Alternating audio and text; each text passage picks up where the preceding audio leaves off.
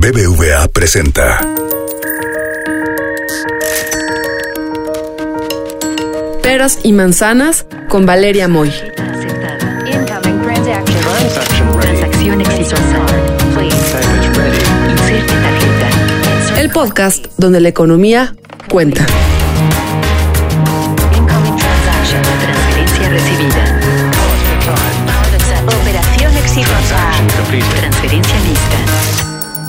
Hola, soy Valeria Moy bienvenidos a este nuevo episodio de Peras y Manzanas. Espero antes que nada que se encuentren muy bien, que todavía se estén cuidando y dentro de lo posible estén quedándose en casa porque pues esta epidemia pinta para ser mucho más larga de lo que nos hubiera gustado. En las últimas semanas, en el contexto de la crisis económica y sanitaria causada por la pandemia del COVID-19, el dinero en efectivo, el que circula en México, ha ido a la alza y alcanzó su máximo nivel en el registro el pasado 19 de julio. Así, la base monetaria, que podríamos definir grosso modo como compuesta por billetes y monedas en circulación y por los depósitos bancarios en cuenta corriente, también alcanzó un máximo ese día. Así que hoy vamos a salirnos un poquito de la coyuntura para aprovechar también la coyuntura y tener una bonita clase de base monetaria, de cómo se crea el dinero, de qué es el efectivo, de cuál es la diferencia entre la base monetaria y la oferta monetaria.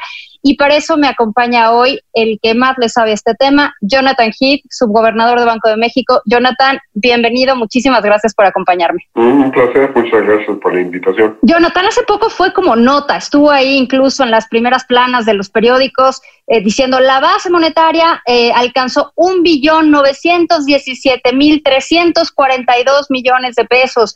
¿Es relevante el número? ¿Necesitamos tener claridad sobre este numerito?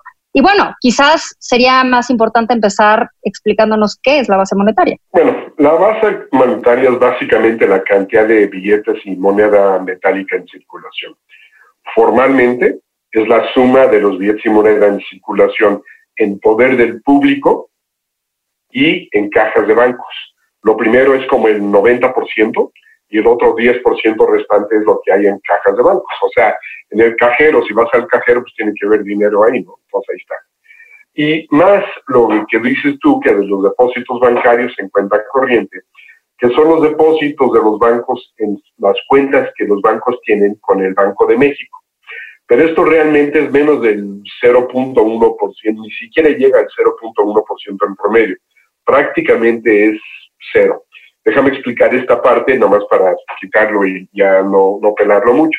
Los depósitos bancarios prácticamente no pintan en la base monetaria, porque el Banco de México tiene una política que llama de saldos diarios promedio igual a cero. Si un banco hace un depósito en el Banco Central, es decir, el Banco de México, el banco le va a dar cero intereses. Este, mientras que si un banco pide prestado, le va a cobrar dos veces la tasa interbancaria. Entonces no quieres tener ahí guardadito nada. Exactamente, la razón es para desincentivar a los bancos a fondearse con el Banco Central y forzarlos a que mejor se fondean entre sí. A depositar el dinero en el Banco de México, a que lo deposito en otro banco y que me dé la mitad de lo que normalmente me, me, me daría, pues de todos modos va ganando. De pedirle, de pedirle prestado dinero al Banco de México, pues mejor le pido a otro banco, me va a salir más barato. Entonces, de esta forma, el, el Banco Central hace esto para forzar a que los bancos no utilizan al Banco de México para su fondo interbancario. Por lo tanto, en principio, estos saldos monetarios diarios son iguales a cero. Y únicamente de repente, por excepción, registran un monto porque algún banco o bancos pues no vieron otra y los agarraron fuera ahí de, de base y, y, pues dejaron un depósito por un día o por un ratito en el, en el banco y el banco al final del día lo registró. Pero si tú ves esos saldos todos los días, vas a ver en que la mayor parte del tiempo es igual a cero. Entonces, para fines prácticos, esa es la parte menos importante, no pinta, y la parte más importante de la base monetaria es simplemente la cantidad de billetes y monedas en circulación, ya sea que yo lo tengo en mi bolsa, lo tengo aquí guardado o, o está en las cajas de los bancos. Esa es básicamente la base monetaria. ¿Y cuál es la oferta monetaria? ¿Cuál es la enorme diferencia? Porque platicar de la base monetaria, pues lo podemos vincular rápidamente como, ya sé que es, es, no es preciso, pero con el dinero que existe, con los billetes y monedas, ¿no? los billetes y el circulante que está, sobra decirlo, circulando por la economía. ¿Cuál es la oferta monetaria? ¿A poco hay más dinero del que existe? Este, no, es más bien, no es que hay más dinero que existe, más bien... ¿Existe más de que hay? Este, no es únicamente en forma de billetes y moneda. También, por ejemplo, un cheque yo puedo ir con un cheque, aunque ya casi no se usa, ¿no? Pero este, y utilizarlo como dinero casi en efectivo. Hay muchas formas que yo puedo realizar transacciones que no sea efectivo, que no sean billetes de moneda. Entonces, toda la cantidad de dinero se va a tener varias definiciones. La más pequeña es la de basas, es la de billetes y moneda, y según le voy agregando esa definición de dinero, tengo dinero en un sentido más amplio y eso es lo que le llamamos el M1, M2, M3, pero realmente eh, para fines prácticos, la base monetaria es el dinero en su, en su sentido más estricto. En, en, la forma de billetes y moneda metálica únicamente. Ahora, Banco de México es el encargado de poner esos billetes y esas monedas en circulación. ¿Qué mm. toma en cuenta, más allá de los mecanismos que tiene que seguir, qué toma en cuenta para decidir cuánto dinero poner o cuánto quitar si es que quiere quitar. Qué, elementos, qué variables considera en las decisiones de poner o sacar dinero de circulación? Bueno, eh, realmente el que determina la cantidad de dinero en circulación no es el Banco de México, es el público. Entonces el público este, es el que demanda una cantidad de dinero y lo que hace el Banco de México es hace que la oferta corresponde a la demanda. Entonces el Banco de México está inyectando y quitando dinero todos los días. ¿Por qué? En función de la demanda. Por ejemplo, cuando se acerca la quincena, pues obviamente las empresas necesitan más efectivo porque van a pagar los, los sueldos y salarios. Entonces aumenta la demanda de dinero y el banco va a inyectar dinero ese día. Pero después la gente que recibe ese dinero pues lo deja en sus cuentas o, se deshace de, de, ellos, entonces disminuye la demanda, entonces el Banco de México recoge dinero. Entonces siempre está recogiendo o inyectando dinero casi día a día a través de lo que llamamos operaciones de mercado abierto. Entonces lo que hace el banco es que influye en esa demanda. No lo determina, pero trata de influir. ¿Cómo? A través de, de la tasa de interés. Si aumenta la tasa de interés, pues es este, el público en general, las empresas, van a querer tener su dinero en el banco ganando intereses. En el sentido que bajan los intereses, ese costo de oportunidad ya no es tan grande, entonces mejor pues lo traigo conmigo. Entonces, al subir y bajar la tasa de interés, el banco trata de influir para aumentar o disminuir la demanda de dinero y de ahí, de ahí es de que está ayudando a retirar más o, o, inyectar este, más dinero de un día al otro. Pero en términos muy generales, lo que determina la cantidad de dinero en circulación es la gente. Somos nosotros, mediante nuestra decisión de querer o no querer más dinero. Ahora, justo en ese tema, me llama la atención los resultados que, que fueron esta primera plana y que estuvieron difundiéndose por todos lados. ¿Por qué si estamos más o menos confinados, unos más, unos menos? ¿Por qué si estamos gastando menos, si estamos haciendo menos transacciones? ¿Por qué cuando vemos los datos de caída de consumo, caída en inversión? Si, si tenemos toda esa información de caídas, ¿por qué estamos demandando más efectivo? ¿Qué es lo que está pasando? ¿Cuál es el fenómeno que ustedes están viendo o que tú estás viendo en la pandemia? La, la gente va a querer el efectivo para tres diferentes razones para fines de transacción, que es lo, más importante, o sea, obviamente para llevar a cabo transacciones necesitas más dinero. Segundo es por motivo de precaución, motivos precautivos. Yo siempre voy a guardar un poquito de dinero conmigo que no lo tengo planeado necesariamente gastar, pero ante cualquier emergencia. Por si las moscas, tener algo en la cartera. Todos los días yo me subo al metro y este de ida y de, y de regreso. Es lo único, mi única transacción diaria. Entonces yo voy a tener 10 pesos conmigo para pagar mi boleto de 5 pesos de ida y 5 pesos de regreso. Pero siempre voy a tener un poquito más de pesos conmigo, pues no vaya a ser que de repente pues, me pierdo el metro y tengo que tomar un camión o tengo que tomar un taxi o se me antoja una torta o algo que no tengo planeado. Entonces siempre voy a tener un poquito extra conmigo por, por ese motivo. Entonces, ¿qué pasa ahora? Este, típicamente voy a tener la cantidad de dinero conmigo en una proporción más o menos estable en relación a mis transacciones. Yo sé más o menos cuánto van a ser mis transacciones, sé cuánto gano a la quincena o a la semana, y más o menos una proporción de eso lo voy a guardar en efectivo. ¿Qué es lo que está pasando ahora? Ahora con la pandemia, con estas políticas de quédate en casa y sana distancia, ya no es tan fácil ir al cajero. Antes podía ir al cajero diario si quería, o hasta dos veces o tres veces al día, pues ahí está, ahí está el cajero, ¿no? Pero ahora, pues estoy en mi casa. Entonces, la vez que voy al cajero, voy a sacar mucho dinero, mucho más, porque sé que no voy a ir todos los días. Pues voy a guardar más saldos. Mi saldo monetario, lo que tengo en mi bolsa, va a ser en promedio mayor. Simplemente porque no puedo ir al cajero tan seguido y pues no vaya a ser ahora, pues en esta pandemia, pues hay ahora sí que más incertidumbre y por lo tanto voy a tener más precaución y por lo tanto voy a querer mantener más dinero conmigo. Entonces la cantidad de dinero en proporción a mis transacciones ha aumentado. O sea, aumenta tu demanda precautoria porque no sabes qué va a suceder por la incertidumbre, no sabes si puedes ir al cajero, no sabes cuándo vas a volver a salir y prefieres tener ese efectivo pues de alguna forma a la mano por si tienes que hacer alguna transacción. Ahora, ¿no les ha sorprendido este resultado? Porque cuando empezó eh, el tema del coronavirus, yo leí y escuché por ahí que muy probablemente esto motivara que las transacciones se fueran a electrónico mucho más rápido. Quizá fuera así como un impulso a las transacciones por medios electrónicos, incluyendo el sistema habilitado por Banco de México, el CODI. ¿Cómo han visto ustedes desde el Banco Central esto? ¿Sí se ha dado esta, esta rapidez en la adopción de tecnologías de pago o nos estamos yendo hacia el otro lado y preferimos el efectivo en momentos de incertidumbre? Yo creo que la pandemia agarró al COVID apenas como que medio queriendo sí. Y la verdad, la gran mayoría de la gente ni siquiera está familiarizado todavía con el COVID. Vas a una tienda y es raro encontrar una una etiqueta que diga tenemos COVID, etcétera. Entonces simplemente pues estaba en, en sus meros pañales tratando de, de, que la gente empezara a saber de qué era cuando llegó la pandemia y ahora la gente pues ya ni siquiera se está preocupando por eso. Entonces yo creo que agarró eh, lo del COVID en, este, en esa parte.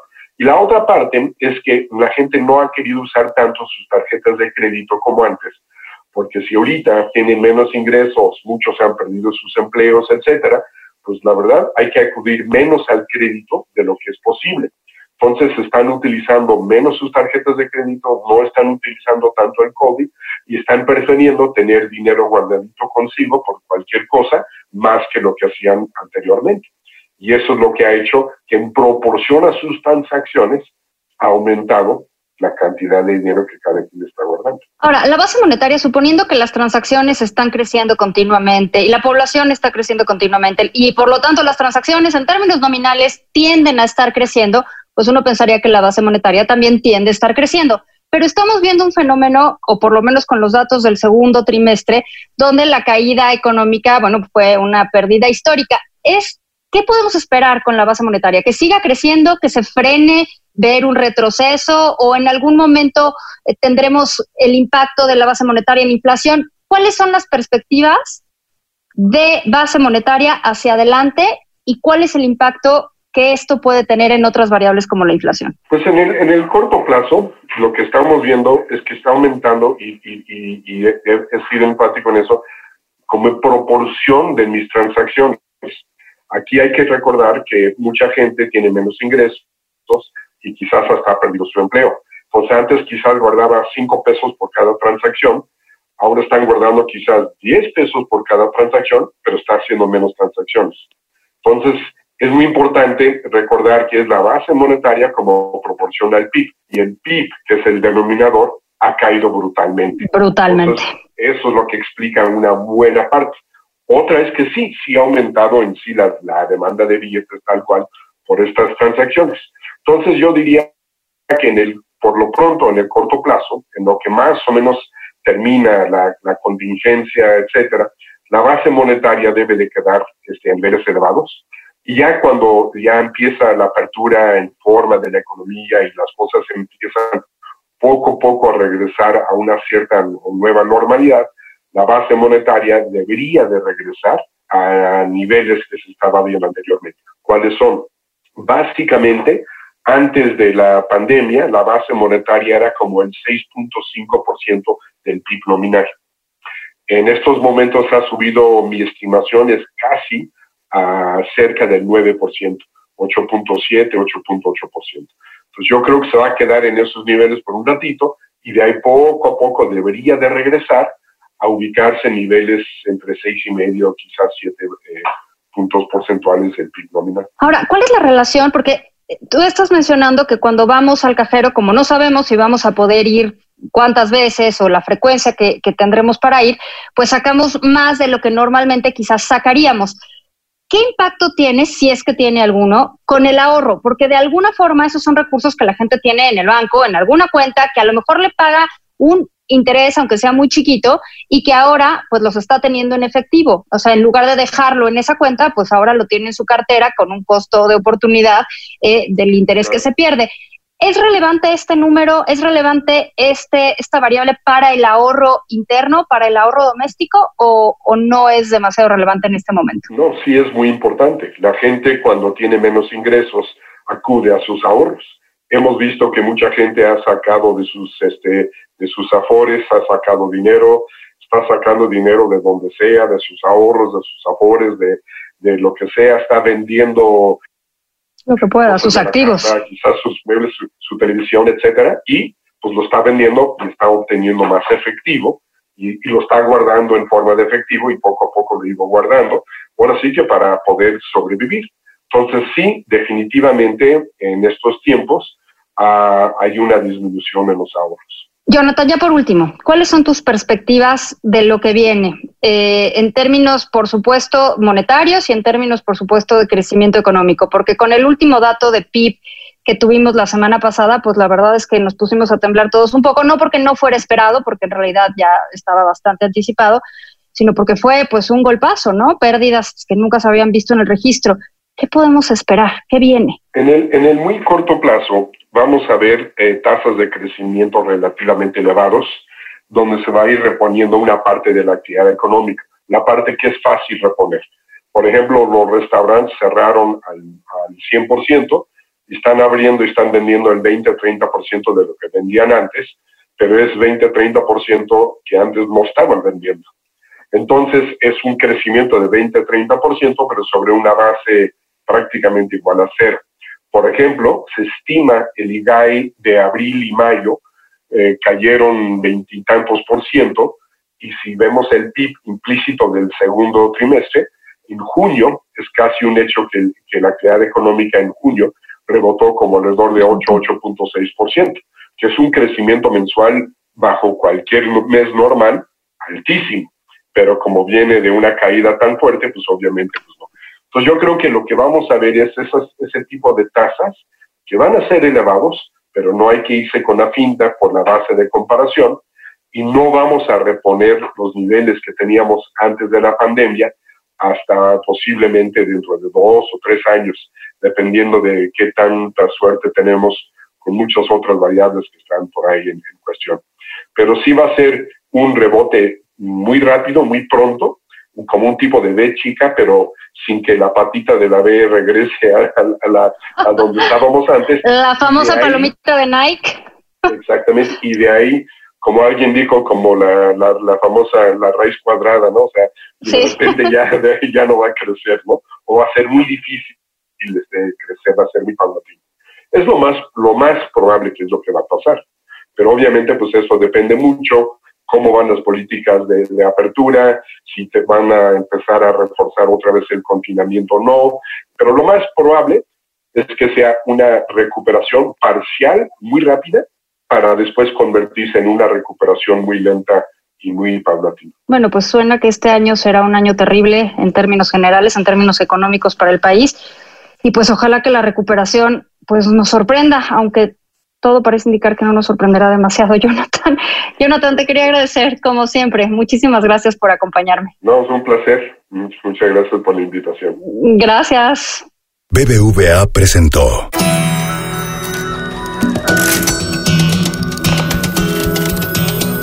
Peras y manzanas con Valeria Moy. Dirección y conducción del programa Valeria Moy.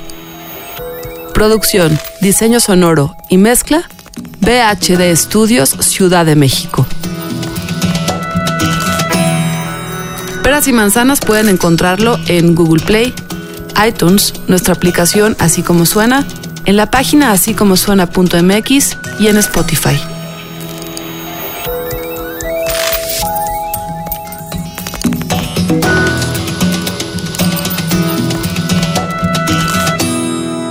¿Te gustó Peras y Manzanas? Escucha todos nuestros demás podcasts. Puedes escuchar las historias que hacemos en Así como suena. Puedes reírte con Gis y Trino en La Chora Interminable. Búscanos en así como suena.mx, en Spotify, en iTunes y en Google Podcast.